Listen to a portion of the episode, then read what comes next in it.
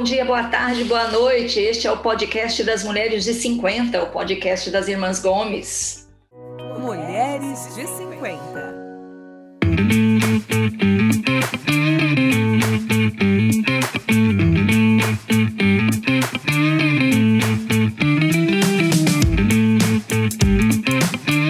Eu sou a Tereza, estou aqui em São Paulo e tenho o prazer de estar junto com as minhas irmãs Lúcia, Mel e Sandra neste podcast das irmãs que estão todas aí na faixa dos 50 anos. Eu tenho 50, moro em. Eu ah, tenho 50, eu tenho 56, moro em São Paulo, capital, sou jornalista e estou aqui com a Sandra, que mora em Curitiba, tem 49 anos. Oi, Sandra. Olá, meninas. Quem está aqui também é a Mel, que mora em Naviraí, Mato Grosso do Sul e tem 51. Oi, Mel. Oi, meninas. E por último, mas não menos importante, a Lúcia, que mora em Toledo, Paraná, é médica, tem 53 anos. Oi, Lu. Oi. Ó, você que acompanha o nosso podcast, vai lá no Instagram, curte a gente, comenta, compartilha os nossos episódios, conta para suas amigas, os seus amigos. Você sabe que a gente tem uns 20% dos nossos ouvintes são homens, né? Então os homens também estão interessados nos assuntos que a gente trata aqui das mulheres de 50. E se você perdeu algum episódio, não se desespere. Você pode ir lá no Spotify, no Google Podcast, no, no Apple Podcast, estão todos lá, tá bom? E hoje a gente vai tratar de mais um tema nessa onda que a gente está tendo aqui no podcast de falar de doenças mentais, da importância da gente cuidar da nossa cabeça, tá bom? E o nosso tema é atendimento terapêutico online. Para falar sobre esse assunto, o nosso convidado é um professor do Departamento de Psicologia Clínica da USP, professor Andrés Eduardo Aguirre Antunes. Olá, professor Andrés. Olá a todos. Olá. Oi, bom dia, boa tarde, boa noite. Um prazer estar com vocês. Prazer é nosso. Prazer é nosso. É, Sandra, Mel, Lúcia e Maria Tereza.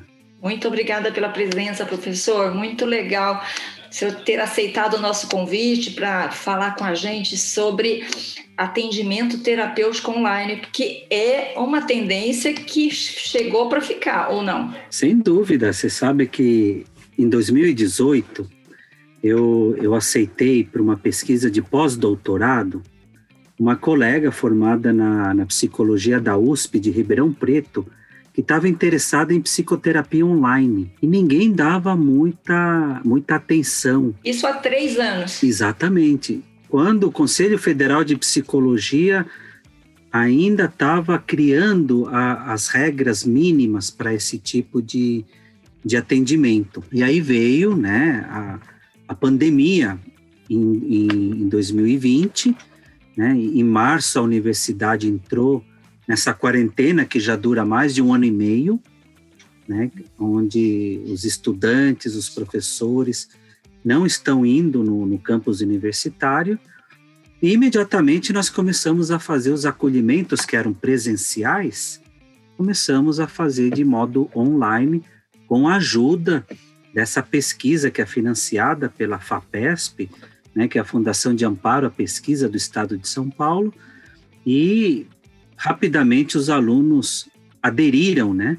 E a gente está é, tá vendo que dá para ajudar muita gente, né? Por aquilo que a gente chama aí de consultas terapêuticas online na saúde mental, ou em psicoterapia online, ou mesmo na medicina, né? A chamada telemedicina. Claro que é, essa modalidade nunca vai substituir o presencial, mas é o que é possível numa época de, de pandemia para preservar a vida, né? É, porque muita gente ainda não está vacinado. Os jovens que nós atendemos no, no escritório de saúde mental, que são jovens tanto da graduação como da pós-graduação, de toda a universidade, isso eu estou falando de um universo de mais de 97 mil alunos. Então, uma porcentagem aí relativamente pequena no meio desse universo, mas muito significativa, que procura ajuda, né? É, antes da pandemia já tínhamos problemas de saúde mental e com a pandemia nós estamos percebendo que este ano está um pouquinho mais difícil para todos. Por uma série de razões. Né? O professor, vou completar a sua apresentação aqui, falando que o senhor é ex-vice-diretor do Instituto de Psicologia da USP, tem mestrado em saúde mental, tem doutorado em ciências, tem pós-doutorado em ciências da saúde, é um pesquisador, e essa pesquisa que o senhor acaba de mencionar é a que resultou nesse livro que acaba de ser lançado, é isso? Na verdade, esse livro, ele, ele começou né, no na experiência do Escritório de Saúde Mental, que é ligado à Pró-Reitoria de Graduação. Né? Começou com, com a pesquisa da professora Nara Helena, no Instituto de Psicologia, e aí nós contamos como foi a nossa experiência né, das consultas que são terapêuticas, mesmo quando a gente está dialogando é, por intermédio aí desta telinha no computador e convidamos também colegas né, da Faculdade de Medicina da USP, da, é, da, facu, é, da Faculdade da Escola Paulista de Medicina da Unifesp, do Departamento de Psiquiatria, da Universidade de São Paulo, campus Ribeirão Preto, da Universidade Federal do Paraná e também da Irmandade da Santa Casa de Misericórdia de São Paulo. O senhor sabe que nós quatro nos formamos na UFPR, né? Então, o senhor falou Universidade Federal do Paraná, eu já me animei aqui. Professor, os, é, você acha que tem alguma diferença é, no paciente que chega é, não sei se eu posso chamar de não paciente, o paciente que chega no consultório para uma conversa presencial ele consegue falar da mesma forma numa, numa consulta online ou é mais difícil? Olha, é... Ou mais fácil, talvez. Exatamente. Eu, eu acho que é por aí o, o, o, que a Mel falou. Tem muitos relatos né, que a gente está ouvindo que as pessoas têm mais facilidade para falar é, no formato online.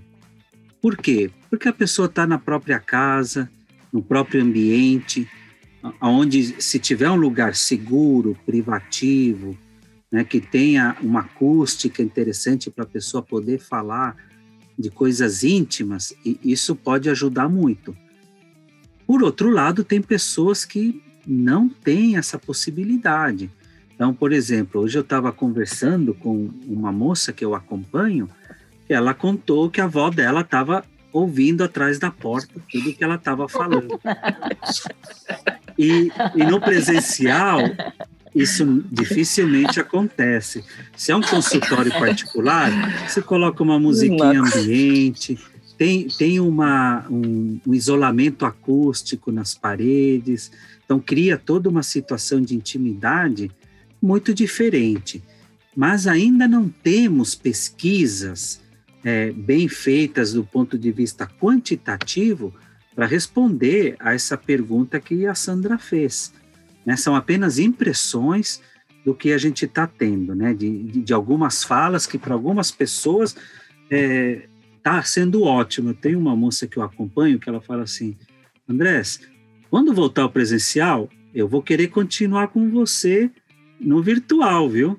Para mim tá ótimo, porque olha, eu economizo tempo, eu economizo dinheiro e no meio dessa pandemia, a gente sabe que a pandemia não vai desaparecer da noite para o dia. A gente vai ter que continuar usando máscaras, tomando transporte público, ônibus, metrô, né? Então o risco existe.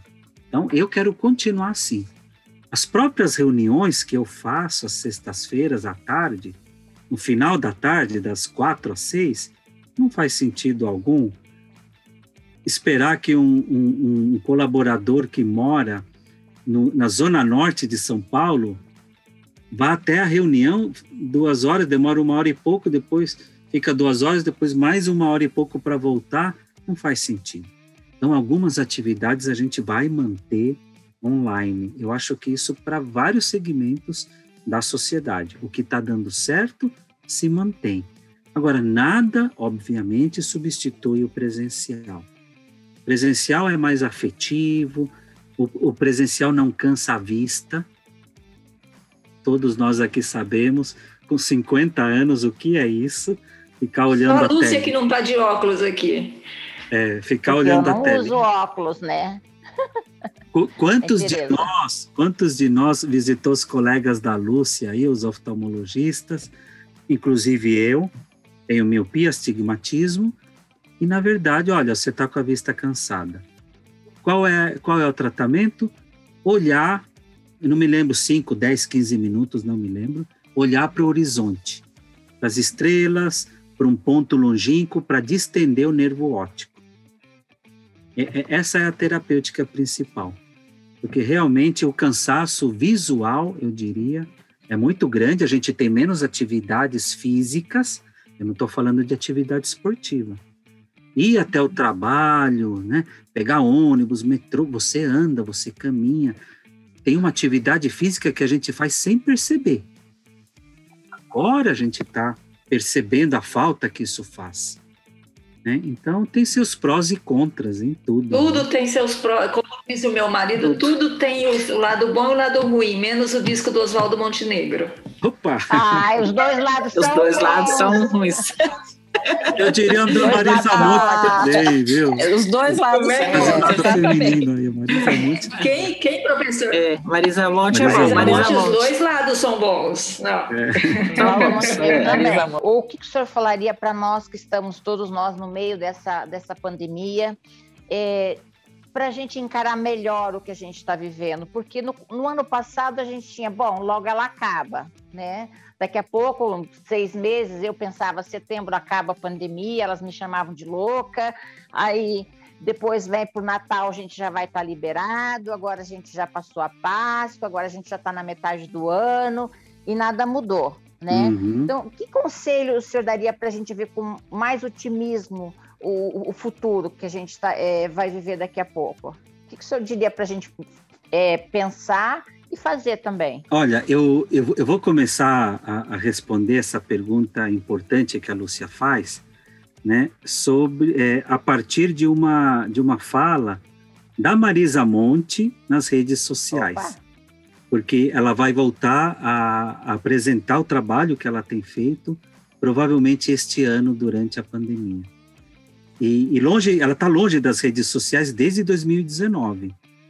Né? E ela fez um anúncio importante na carreira no dia 3 de junho, agora recentemente. Apareceu no Correio do Povo de Porto Alegre. Porque o último trabalho inédito dela foi em 2011. E, e é, é algo muito simples, mas que eu acho que ajuda a responder essa questão. Ela diz o seguinte: as portas se fecharam. A vida de todo mundo se encheu de incertezas e ficou difícil fazer planos foi quando um amigo meu me disse que a vida tem seu próprio GPS e que toda vez que a gente perde uma oportunidade, começa logo a recalcular a rota em busca da próxima saída. Então, claro que a gente tem muitas, muitas perdas reais de pessoas, familiares, amigos, colegas, conhecidos, artistas, né? Muita gente perdendo a vida. Nós vivemos um luto, mesmo um luto mais amplo, como a perda daquela vida que nós tínhamos em 2019. Mas nós também temos ganhos. Também temos ganhos e temos possibilidades novas que se abrem. É, a vida não será a mesma daqui para frente. Né? O ano passado a gente estava se adaptando, todos nós, a essa tal de pandemia, que mesmo que soubéssemos racionalmente que ia demorar muito tempo, depois de passados um ano e meio, a gente percebe que a situação está pesando. É, psiquiatras anglo-saxões já é, publicavam trabalhos científicos no início do ano passado mostrando que a onda de saúde mental seria até maior do que as mortes é, durante a pandemia. Né? Porque, porque muitas pessoas vão perder os empregos, a gente está vendo tantos restaurantes por quilo, só para dar como exemplo, fechando, pessoas não conseguindo pagar né, os seus compromissos, pessoas perdendo o emprego, é, pessoas com ansiedade e depressão que começa a potencializar nessa época, uma falta de perspectiva de futuro, principalmente para os jovens. Né? O que, que vai ser da nossa vida? Estudar para quê? Fazer graduação para quê? Fazer uma pós-graduação para quê? O jovem geralmente tem, tem uma visão muito imediatista das situações, né? Nós que temos 50 anos já caminhamos o bastante e vi, vivemos uma série de dificuldades na vida, mas nunca como esta da pandemia. Então a gente tem que se reinventar, né? E é claro que há algumas dicas que aparentemente são muito importantes, mas muito difíceis de pôr em prática. Por exemplo, procurar fazer exercícios físicos. Eu não estou falando de esporte. Andar de uma maneira obviamente protegida, né, com máscaras, distanciamento, álcool em gel e, se possível, vacinados. Ouvir músicas em momentos né, é, que a gente queira descansar, ver filmes, eventualmente, quem, quem puder, ler livros, se desconectar da internet, coisa difícil de acontecer. Não só as crianças, os jovens, nós também, os adultos de 50, de 60, estão absolutamente conectados. Isso é muito cansativo. Eu acho que a gente tem que começar a regular, né, se possível, a quantidade de horas que a gente passa olhando, não só para o computador. Eu acho que o celular é ainda pior, porque reduz o campo visual, força mais na nossa vista. Agora, não dá para negar que é um mundo fascinante. A gente encontra muita coisa ruim, né, muita coisa negativa, mas muita coisa positiva também é um mundo que se abre, a gente consegue se conectar com pessoas no Japão, na Europa, nos Estados Unidos, no Chile, na Argentina, em qualquer lugar. Conhecer pessoas, ir atrás das informações. A impressão que me dá é que as bibliotecas vão virar obras de museu, porque as grandes obras já, já estão praticamente digitalizadas. O Louvre está todo na internet. Pois é. 480 mil obras na internet. Pois é. é e, uma coisa e, maravilhosa. é a mesma coisa, você sabe que, agora eu não vou lembrar, mas é, para você, para você apreciar cada obra do Louvre, você passa um ano visitando o Louvre. Se você ficar cinco minutos apreciando uma obra de arte. Bem lembrado, muito bem lembrado, Maria Tereza as artes. A arte ainda vai salvar a saúde de muitos. Nós falamos em música, em livros, poesias, filmes, quando puder voltar ao cinema, ou, ou mesmo no computador, na televisão, poder se desligar um pouquinho dos dados de realidade. A arte é importante por isso porque a gente entra num mundo de fantasia, tão importante, por exemplo, para as crianças. As crianças vivem na fantasia para poder, sabe, elaborar tanta, tanta, tantos estímulos que estão acontecendo. Então, isso para nós é muito importante também. Então, eu acho que é, a gente vai aprendendo aos poucos, né, o, o, as perdas e ganhos, né, que, que toda essa situação está é, trazendo e trará para nós. Mas se nós conseguirmos enfrentar isso, né, e transformar as dificuldades que a gente está vivendo, é, a gente vai poder não só ajudar a gente mesmo, como ajudar o próximo, as pessoas que estão é, ao nosso lado, né? É, é uma tempestade, só que não está durando uma semana, né? Está durando muito, professor, esse é o problema. Tempestade está longa, né? Muito tempo. Cansamos já no ano passado. Esse ano a gente está já no, é. último suspiro já. Eu queria contar para o professor, que esqueci, ele falou que a gente precisa olhar o horizonte, não sei o quê. Eu tirei uma semaninha aí de folga é, com meu marido e a gente foi para praia. Nossa, impressionante como eu dormi, como eu dormi bem, assim. E aí, quando assim, eu já voltei, faz três dias, eu já tô cansada de novo, já tô cansada, já tô dormindo mal, já tô não sei o quê. Mas naquela semana ali, olhando o horizonte, caminhando na praia, não sei o quê, nossa, como me fez bem. Então, assim, eu acho que também é uma coisa da gente dar uns respiros, né, professor? Porque A gente fica dentro de casa, a gente não vê mais, mais ninguém. Eu pensei, eu falei para minha amiga falou assim: "Ah, você viajou?" Eu falei: "Fui ver horizonte." Né, sabe, ver espaço, porque eu vejo parede o dia inteiro, né? Eu vejo parede na minha frente. Suspira. Eu me lembro que a, a Lúcia falou, né, que ela falava em setembro. Eu e a Tereza, o ano passado, nós tínhamos é, cada uma uma viagem para um país, né? Não íamos juntas, nem exatamente na mesma época, mas eram viagens próximas. E a gente, eu falava assim, não, gente, setembro, setembro nós vamos poder viajar para o exterior, não vai ter problema. Agora nós já estamos em junho do ano que do ano seguinte e ainda continuamos sem poder viajar, né? Então, é, cada, cada momento.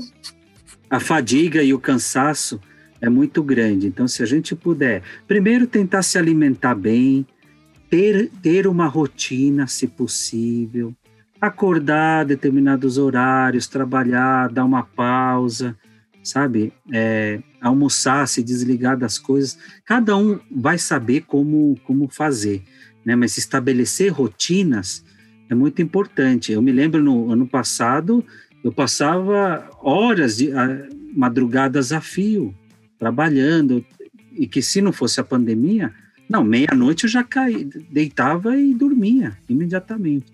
De repente essa questão do tempo começou a mudar e a gente tendo que se, se adaptar, né, a, a essa nova realidade. É, voltando a falar da terapia online, o que, o que você recomendaria para a pessoa que queira fazer a terapia? Como melhorar, como, o que fazer para melhorar esse tempo de terapia online, né? Como levar o assunto? Não sei, tem dicas para melhorar a terapia online? O importante, eu acho que as pessoas saberem que se os psicólogos não estão atendendo presencialmente, e, e claro, a pessoa que está sofrendo e que quer consultar com o psicólogo, Existe essa possibilidade que os psicólogos abriram para atender online com reconhecimento do Conselho Federal de Psicologia, que autorizou em época de pandemia, desde que o psicólogo se cadastre né, no Conselho Federal de Psicologia e tem autorização. Então, assim, quando a pessoa está sofrendo, o que eu tenho percebido, que ter essa possibilidade de conversar com o terapeuta, mesmo que online, é muito positivo. E olha que eu atendo pessoas que têm graves problemas, por exemplo, de ideação e tentativas de suicídio. Pessoas com depressão, já tivemos casos de pessoas com esquizofrenia e outras que têm melhores é, recursos e potenciais, e que às vezes umas consultas com psicólogos, isso pode ajudar a pensar muita coisa. Professor, um caso grave como esse, uhum. de depressão, de, de, tentativa de suicídio, dá para tratar online? Olha, é, não é o melhor, né? O melhor para esse tipo de situação é ser acompanhado de maneira multiprofissional, tendo um psiquiatra de referência, psicólogos, terapeutas ocupacionais, assistentes sociais, como, como a gente encontra nos centros de, aten de atenção psicossocial, hospitais dias. Né? É, as pessoas podem procurar, tem muitos desses lugares que estão atendendo, mesmo nesta época. Né? Mas olha, melhor um atendimento online do que nada. Então, é, é de fato, a gente lida com situações muito muito difíceis, muito difíceis. É, eu estou acompanhando um, uma, uma moça, por exemplo, que me conta, ela entrou na faculdade agora, e ela me conta que já tentou suicídio com 15 anos, e recentemente, aí foi para o psiquiatra, e que ela estava falando comigo, mas ela não estava medicada, porque ela queria ser verdadeira, ela se sentiu mal porque a família está cuidando da medicação, o, o, médico percebe que ela não tem condições. Aí eu falei muito sério, tenho conversado muito seriamente com, com ela. falei assim: olha, só você pode mudar o que as pessoas pensam de você. Porque se a sua família está cuidando da sua medicação, estão com medo de você provocar, é porque você, você fez por onde. Então está nas suas mãos mudar esse destino. Então, é, às vezes a pessoa tem um, um futuro muito fechado, né, uma compreensão muito negativa de si, e poder falar com um psicólogo, com uma psicóloga, pode ampliar a possibilidade e a pessoa já não fica sozinha com a sua crise. Ela fala sobre os seus problemas e os psicólogos ouvem, elaboram, oferecem um comentário, né, uma compreensão possível que a pessoa não tinha pensado, né? Agora é muito importante nesses casos graves pedir o telefone de emergência de alguém da família, porque imaginem vocês uma pessoa tem um mal súbito, o que a gente faz? A pessoa pode estar tá tendo um ataque cardíaco ou pode estar tá tendo um ataque de pânico. O professor, uma, uma professora me contou outro dia um caso na sala de aula, ela dá aula para adolescentes. Eu nem sei mais como é que chama isso. É fundamental? Não, é. Esqueci. Nem. É nem. Ensino médio, né? Novo ensino, ensino médio. Ela dá aula nem. Novo ensino médio agora. Novo ensino médio. Ela dá aula para 16, 17 anos. Uma aluna dela tentou suicídio durante a aula. Na frente de todo mundo. Ela não percebeu, ela não percebeu, porque os alunos não deixam a câmera ligada, é online. Hum. Os alunos não deixam a câmera online. Ela só ficou sabendo depois porque a família ligou para ela e falou: Olha, Fulana está internada, tentou suicídio durante a aula. Sabe, Maria Tereza, é interessante. Eu tenho turmas de 70 alunos. Dos 70, três abrem a câmera. Ninguém abre, né? A maioria não. Então, pr primeiro, eles falam que fechando a câmera melhora a conexão. Perfeitamente possível. Outro fator, eles têm vergonha de mostrar o rosto e de mostrar a casa onde eles moram. Timidez, não querer de fato se expor perante os colegas porque fica todo mundo olhando. Numa sala de aula, você tem, as, na maioria das vezes, um professor lá na frente e 70 alunos estão olhando para o professor, onde eles não necessariamente se olham.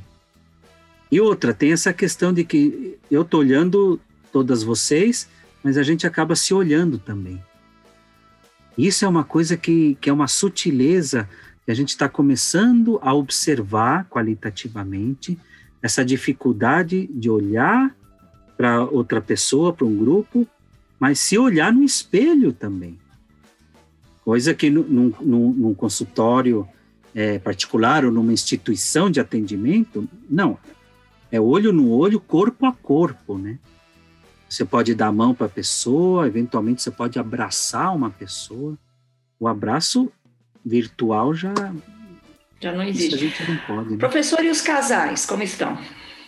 Então, no nosso livro, né, a gente tem um capítulo de colegas, né, é, que falam sobre a sua experiência, né, com um caso real, né, de um casal é, mas ainda está sendo estudado, ainda tem poucos estudos. Uhum. Né? E, e é, é, muito interessante, mas a, o, o, casal primeiro tem que ter essa motivação de quererem salvar o casamento. Então, ambos. Para fazer terapia online. É, é para poder conversar online com, com algum terapeuta que, que, que se disponha né, a, a fazer esse atendimento mas ainda é muito novo. Né? Uhum. Tudo é muito novo no online. Né? Então, a gente procurou escrever esse livro porque a experiência diária, né? É, é, é, é, muito importante que viesse à tona e já tem pelo menos uns, uns três livros aí que eu me lembro, contando com o nosso aí da editora Manoli, né? Mas todos diferentes, todos com perspectivas diferentes né, mas que estão falando da potencialidade né, é, da ajuda que a gente pode oferecer de modo online. Às vezes eu fico pensando, e se não fosse a internet? A universidade estaria me pagando o meu salário durante um ano e meio que eu não vou para a universidade? E de todos os outros professores, né? O que seria de nós? Das né? empresas. Então, é, exatamente. Eu, eu agradeço essa possibilidade né, de poder trabalhar de forma remota. Agora, muitos não podem. Os médicos, talvez a maioria. Uhum. Né? A Lúcia sabe disso. Mas tem que auscultar o coração. Claro que a gente vai chegar a ter uma tecnologia que, que a gente vai poder ter esses dados. É. Já existe, né? Vamos dizer assim. Ainda tem muita coisa que eu consigo pela internet. Ó, é. doutora, saiu essa feridinha aqui em mim, isso é grave? Aí tira foto, me manda, entendeu? Uhum. Essa é. mancha aqui, não sei o é. quê, tô sentindo. Uhum. Então, ainda dá para resolver alguma coisa, mas realmente para a gente, né, o presencial é, é muito é. importante. Estava falando antes da, da Marisa Monte, eu quero dar uma, uma pontinha de inveja em vocês, né? Eu fui no, no, num show da Marisa Monte no Porto, no Museu de Serralves, que é uma casa que tem um museu, e, e tem os jardins. E ela fez o show dela nos jardins, no meio das flores, assim, à noite, campo aberto, assim, no meio do jardim. Gente, que coisa maravilhosa. Ela é muito maravilhosa. É você filmou? Você filmou, Lúcia? Tem como provar? Prova! Eu, eu nem queria ir. Eu tenho, eu tenho como provar. Opa! Eu tenho. Legal. Ô André, pegando carona, é mais difícil para saber que o paciente está mentindo no online? É. é, porque ele pediu para a Lúcia se ela pode provar. Ele tem que perguntar, porque é mais difícil de saber né, no online se a pessoa está mentindo. Olha, mas a gente tem recursos aí, olha, pode fazer uma apresentação e queremos também apreciar essa belíssima experiência que ela é. teve. Não, é foi isso, maravilhosa. Né? É isso, em, em situações assim. Por isso que as férias são muito importantes. Poder descansar, poder se desconectar, né? Porque realmente a gente, o, o nível de cansaço, de fadiga, de desmotivação, muitas vezes, né? Tem, tem atingido muitas pessoas, né? Mas é possível transformar isso. Né? Procurem ajuda. Procurem ajuda que sempre haverá terapeutas que estão dispostos a poder auxiliar e transformar, né? E para que a pessoa possa, quem sabe, poder viver um pouco melhor. Mas não está fácil. Isso, nenhuma terapia é fácil. É um processo bastante é, difícil, muitas vezes sofrido. Eu tenho uma paciente que eu acompanho que ela fala assim: eu não gosto de fazer terapia porque eu fico lembrando das coisas eu não quero lembrar. Será que um dia eu não vou mais lembrar desses fatos traumáticos da minha vida? Eu falei, não. Você vai ter que conviver isso a sua vida toda. Só que o que você pode é tentar olhar para essas situações de uma outra forma, elaborar, dar um sentido diferente. Mas não é com uma dica que eu dê. É no dia a dia, é mês a mês, é ano a ano. A gente vai se desenvolvendo na vida e vamos ressignificando a nossa vida. Né? A gente sabe como nós éramos com 18 anos, com 28 anos, com 38, 48, agora a gente já está nos 50 e poucos anos, a gente consegue olhar para trás e ver tudo o que passou e tudo o que a gente quer aproveitar. Né? Então, é possível transformar aquilo que a gente acha que não tem cura. É possível, mas depende muito do mínimo da pessoa procurar ajuda, né? Ter a humildade, ter a humildade de procurar ajuda. Professor, qual, qual que é o seu maior aprendizado aí nesse processo de consultas remotas, de atendimento remoto? Olha, eu, eu acho que a, a, a, possibilidade de atender pessoas em, que estejam em qualquer lugar do país. Porque uhum. nós temos alunos da USP que estão no norte, no nordeste, no sul, no interior de São Paulo né, poder diminuir as distâncias e poder ter uma economia né, de tempo e de dinheiro. Só para vocês terem uma ideia, eu gastava por mês de gasolina 800 reais antes da pandemia. Opa, Hoje, sobrou dinheiro. Gastou com vinho. Tanto, viu? É, tanto. Já, outra coisa. já tá dando para comprar um presente para a mulher francesa, né? A, a, a, diferença é que eu não entro no negativo. Mas se hoje eu voltar amanhã e todos os dias para a universidade, é bem provável que eu entre R$ 1.500 no negativo.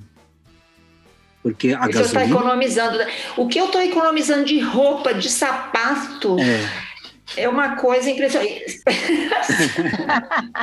A Sandra tá, a Sandra, o que você está economizando de roupa sapato, a Sandra está gastando online, fazendo compras.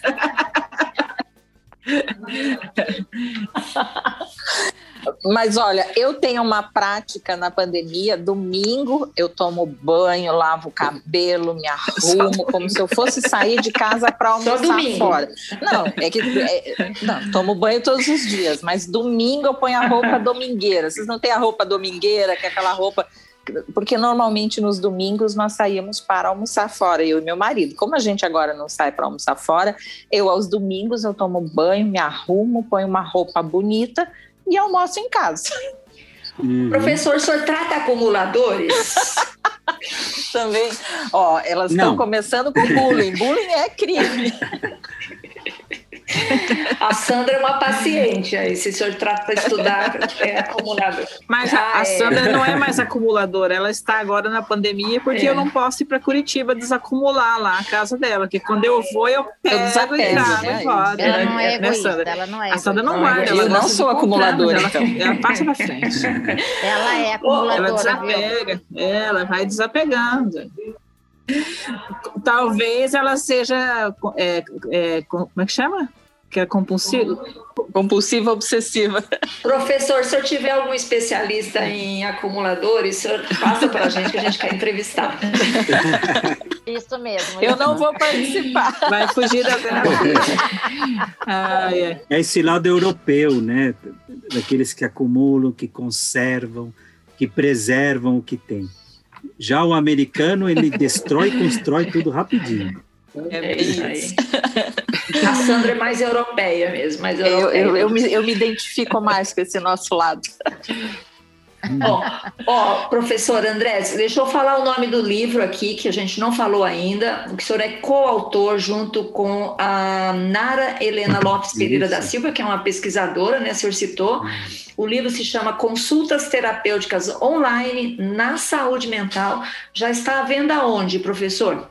Na, na editora Manoli. Manoli. A editora Manoli tem também e-book. Vocês uhum. podem solicitar e-book mas o livro realmente está muito, tá muito bonito, está muito bem feito. Eu, evidentemente, conheço, está agradável, está diversificado. Eu acho que é bom, inclusive, né, para pessoas que queiram conhecer, não só para terapeutas. Né? Tem, uhum. tem, um, artigo, tem um, um capítulo aqui que fala, por exemplo, do atendimento a adolescentes usando games e aplicativos. E a mensagem é: poxa, se os adolescentes ficam tanto nesses games e nesses aplicativos, temos que conhecer essa linguagem uhum. para podermos nos aproximar dos mesmos. Então, Você não, não fala coisas eles, que em né? outras épocas não, não existia. Uhum. Também psicoterapia em grupo, com crianças e adolescentes online. Né? Então, é, é uma diversidade muito grande, tratamentos em crise, a nossa experiência né, nas consultas terapêuticas lá na USP.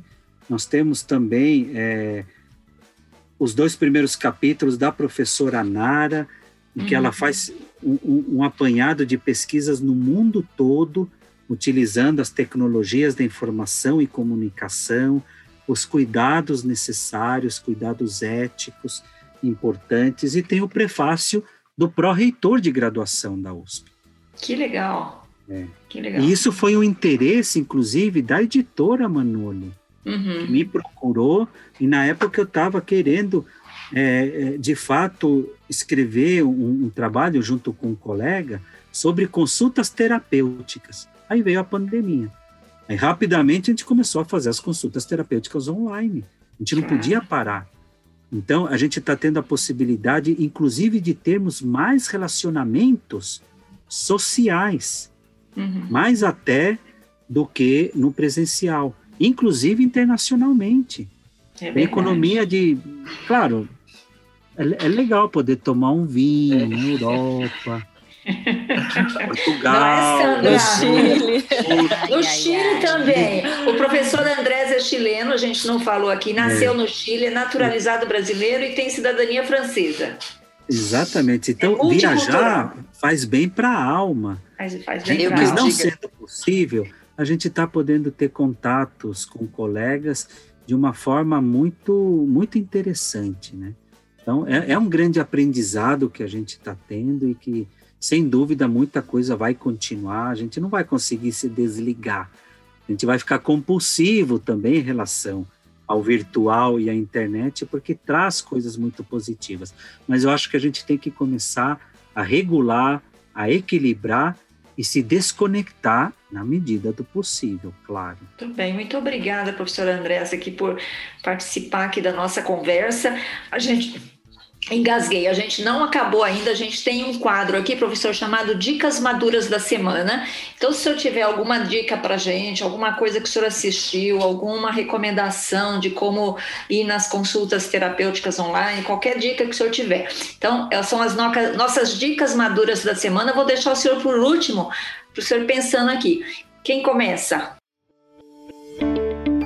Dicas maduras da semana.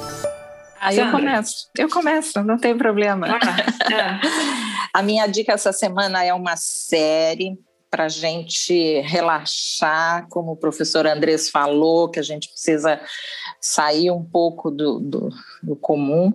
Ela se chama é, The Bold Type, está na Netflix.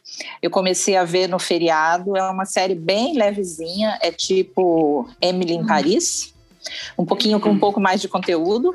Como que mas, escreve, Sandra? É, T-H-E, aí B-O-L-D-T-Y-P-E. Seria ah. itálico em inglês, né? Alguma coisa, modelo itálico, alguma coisa assim. A tradução ah. para o português está como alguma coisa como Mulheres Poderosas. É uma série ah. de três amigas que trabalham numa revista de moda em Nova York. A série vale só pelas. Só por pela, Nova York? Só por Nova York, que tem cada. É como ela em Paris, vale por Paris. É. Mas essa tem um pouco mais de conteúdo. É, você deve gostar, Tereza, porque é um, é um ambiente de uma revista de moda em Nova York, uma loucura, como eles uhum. trabalham e mostram um lado interessante do jornalismo. Eu achei bem, é bem legalzinha a série, bem, bem leve leve, assim, não é uma série para você se uhum. engrandecer muito, mas é, é. é uma série para se divertir. Vai esquecer um pouquinho. É, é, é, bem divertida. Eu vi, tem bom. acho que quatro temporadas, eu vi duas até agora e estou gostando. Muito bem. Mel, tem, tem dica? Então, é série também, eu estou na mesma linha da Sandra, nada de coisa difícil, complicada. É uma série chamada Teaser Pictures, Tá no Netflix, ela também tem quatro temporadas. Eu achei interessante porque eu gostava muito do This Is Us. Lembra do This Is Us? Ainda tem, né? Eu não assisti. É, eu não só que eu, eu parei conheço. de assistir o This Is Us porque eu chorava toda vez. E eu não gosto de ficar chorando. Ainda mais nessa pandemia, ninguém quer ficar chorando. Então, o Teaser Pictures, ele também acompanha uma família, né? Só que é sem aquele trabalhão. É a coisa mais simples, mais light.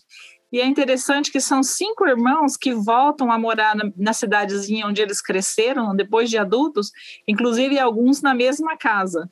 Então fica mostrando essa interação deles né, na idade adulta. Eles lavam lá uma roupa suja também, mas é bem leve, bem tranquilo. Teaser Pictures.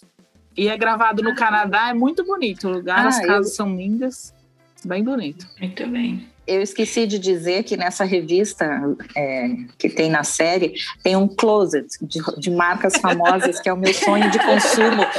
As jornalistas, as pessoas que trabalham lá, elas entram naquele closet, escolhem o que elas querem vestir e saem. É um sonho aquilo lá, viu? Coisa maravilhosa. Sandra, você.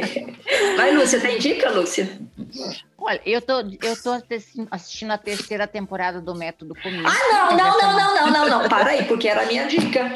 Que isso? Não, mas essa não é a minha dica. Essa não é a minha dica. Eu ah, tô não? contando que eu tô assistindo. Ah, bom. Não. Eu, hoje eu fiz um bolo de mandioca de aipim, macaxeira. É bem gostoso é, esse bolo. É bem gostoso, bem interessante. Experimente fazer um bolo de. Ah, é, manda a receita gostoso. aí. Manda a receita aí. Ai, Tereza. Não, ah, mas é uma dica sem receita. A receita do, do, bolo de laranja da Mel foi elogiada lá no, no, Instagram, Mel, você viu? É, bolo de ah, laranja. não, mas eu só fiz, eu só fiz uma vez. Só tô, é só uma, uma dica de, do que fazer de diferente com a mandioca, com a aipim é fazer um bolo. É uma delícia bolo de mandioca. É, é uma delícia esse bolo. Não, mas não. a mãe faz. A mãe não, mas o da mãe é diferente. É outra coisa. De bolo de mandioca é. crua é outra coisa. Muito é, difícil. Você, fer, você fermenta a mandioca aqui lá. Três dias é, aquele lá é difícil. lá apodrecendo na água. Esse é tipo... Três não, 15 dias. 15 dias. Não, era, era não, Depois lavava aquela bom. farinha. É bolo eu gostava. Mas esse é com mandioca ralada, mandioca crua. A minha dica é para fazer um bolo de mandioca, porque aí o bolo de mandioca vai assim. 1 quilo de mandioca picadinha, duas xícaras de açúcar, quatro ovos, uma pitada de essência de baunilha, 200 ml de leite de coco, tá? Só não bate, não bate o, o, o fermento no, no, no, liquidificador, nem o coco, tá? Vai um, vai, vai um pacotinho de coco também e duas colheres de queijo. Aí você bate,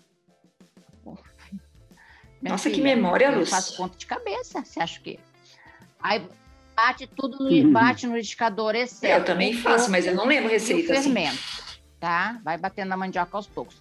Fica aquela, o bolo, aí uhum. você tira o liquidificador, mistura um pacotinho de coco, mistura duas colheres de queijo, coloca o fermento, uma colher de sopa, põe para assar, só assim. Esse bolo é maravilhoso, podem fazer que é bom. Ah, depois eu quero, quero, vou te ligar para pegar a receita direitinho, que eu não anotei. Ó, a minha, Põe no Instagram. A minha dica é a terceira temporada do Método Kosminski, que é uma série que eu gosto muito, com Michael Douglas. E essa temporada, ela tá interessante porque é, os protagonistas da série têm que aceitar realmente a velhice, né? A gente vê o Michael Douglas, né? É, velhinho, está muito envelhecido. Muito envelhecido, sofrendo com a, sofrendo com a velhice e irreconhecível a Kathleen Turner, que é irreconhecível. Ela não, assim. É os dois que faziam tudo por uma esmeralda. Tudo por exatamente. É aqueles. É... Exatamente. É, a professora Andrés. Vamos tratar disso aqui, a vida injusta com as mulheres. Ele continua bonito, charmoso, Bom, mas é uma série bem interessante, está no Netflix, é, entrou agora a terceira temporada. Ela não tem muitos episódios, normalmente as temporadas não têm 10, 12 episódios, então vai rapidinho. E são, e são episódios curtinhos, fáceis de serem vistos. Então, essa é a minha dica. Dei tempo, professor Andrés, pensar numa dica para gente. Pensou, professor? Gente, eu, eu, eu vou fazer um contraponto em relação às meninas aí que apresentaram coisas tão interessantes. É, a, a dica é só acreditem mais na ciência e busquem boas informações, não as fake news. Informações, por exemplo, Miguel Nicoleles, Esper Calas, Dimas Covas. Busquem boas informações científicas e não acreditem em tudo que vocês recebam do WhatsApp, do Instagram e do TikTok. Acreditem na ciência que ela vai salvar a nossa vida. Ótimo. Boa dica. Excelente dica, uhum. professor. Olha, e o WhatsApp, gente, muito cuidado para compartilhar coisa de WhatsApp. Tem muita fake news, tem muita informação que parece verdadeira, mas está distorcida, né, professor? Tem uma pegadinha ali. Então, assim, é, evitem.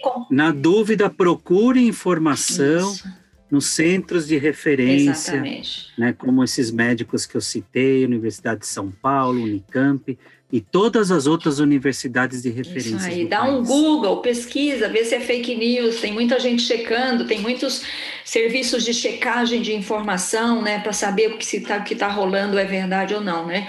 Então, assim, é uma dica muito, muito importante que o professor André trouxe aqui, além de tudo que ele comentou com a gente aqui, de atendimento terapêutico online, de, da nossa saúde mental. Professor Andrés, muito obrigada por ter participado do nosso podcast. Eu que agradeço né, a gentileza do convite. E muito obrigado pela oportunidade também. Ó, esse foi o professor Eduard, Andrés Eduardo Aguirre Antunes, do Departamento de Psicologia Clínica da USP, e que está lançando como coautor o livro Consultas Terapêuticas Online na Saúde Mental. Obrigada, meninas. Obrigada, gente. Tchau. Tchau, tchau. Beijo. Um prazer. Gente, esse foi o podcast das Mulheres de 50, uma produção da Jabuticaba Conteúdo. A gente volta na próxima semana. Obrigada. Tchau, tchau.